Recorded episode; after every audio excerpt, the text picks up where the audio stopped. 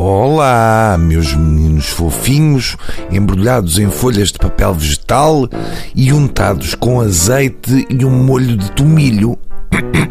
É a garganta que está a ir à vida. Como é que se sentem hoje? Como Deus quer, não é? Ah, e Deus quer muitas coisas ao mesmo tempo, não quer? É um lambão. Vamos deixar uma coisinha já aqui em pratos limpos. As pessoas que não comem peixe nem carne são opacas, ok? São foscas, são assim de uma cor que é o cruzamento de uma placa de peladure com uma saca de milho moído. Porquê é que insistem nessas coisas? Porquê parecem aquelas lâmpadas economizadoras quando acabam de acender, mas sem nunca chegarem à fase bonita em que ganham mais luz? Uma pessoa não comer carne, ainda vai que não vá. Uma pessoa não comer peixe, pronto, ainda vai que não vá. Agora, uma pessoa não comer as duas coisas já é, quer dizer, uma coisa que é só para embirrar.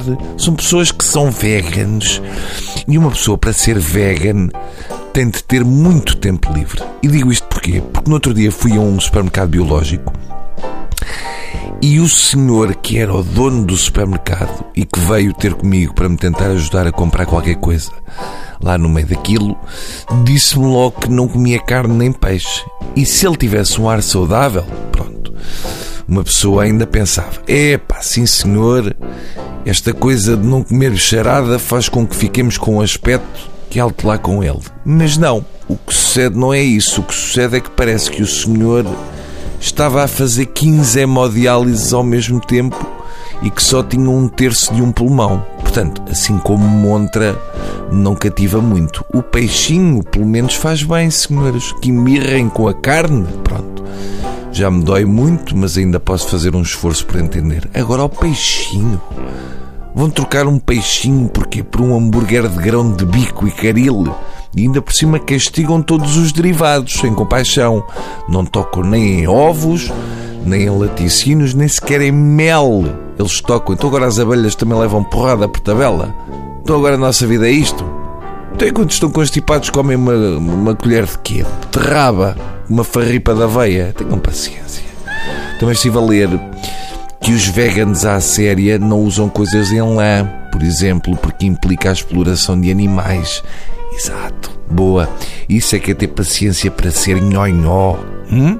Nesse caso também não podem andar de carros, nem de transportes que usem combustíveis que deem cabo do planeta, que é para a coisa fazer sentido. E andar de burro ou a cavalo também é capaz de ser melhor tirar da lista, porque é chato para o burro e para o cavalo. Está bem? Ser usado daquela maneira. Assim, de repente só vos estou a ver a andar de bicicleta. Mas também não convém andarem assim de qualquer maneira, porque vocês não sabem quem é que fez os componentes da bicicleta. Tá bem? E se o Slim foi feito na China por criancinhas, que ainda por cima comeram bife, tá? aí não há problema, ou já verificam. É que isto é uma coisa que ainda dá trabalho. Mas acreditem em mim que pode estar a fazer muito bem por dentro, mas está a dar cabo da parte de fora é que uma pessoa só comer acompanhamentos para viver não pode acabar bem. Enfim, já dei a minha opinião com a voz que tinha e sempre que precisarem de conselhos ou quando quiserem voltar à carnucha, já sabem que podem falar com o Bruninho, que eu estarei sempre cá para vos apoiar. E só não vos dou um aperto de mão porque vocês eh, ficam com as mãos frias e suadas. Eu não sei qual é o cereal que faz isso, mas há algum que vos está a dar cabo da temperatura, está bem? Vejam lá isso. Agora vou comer um gato vivo e sete carapaus, só para verem de que é que é feito este bichinho.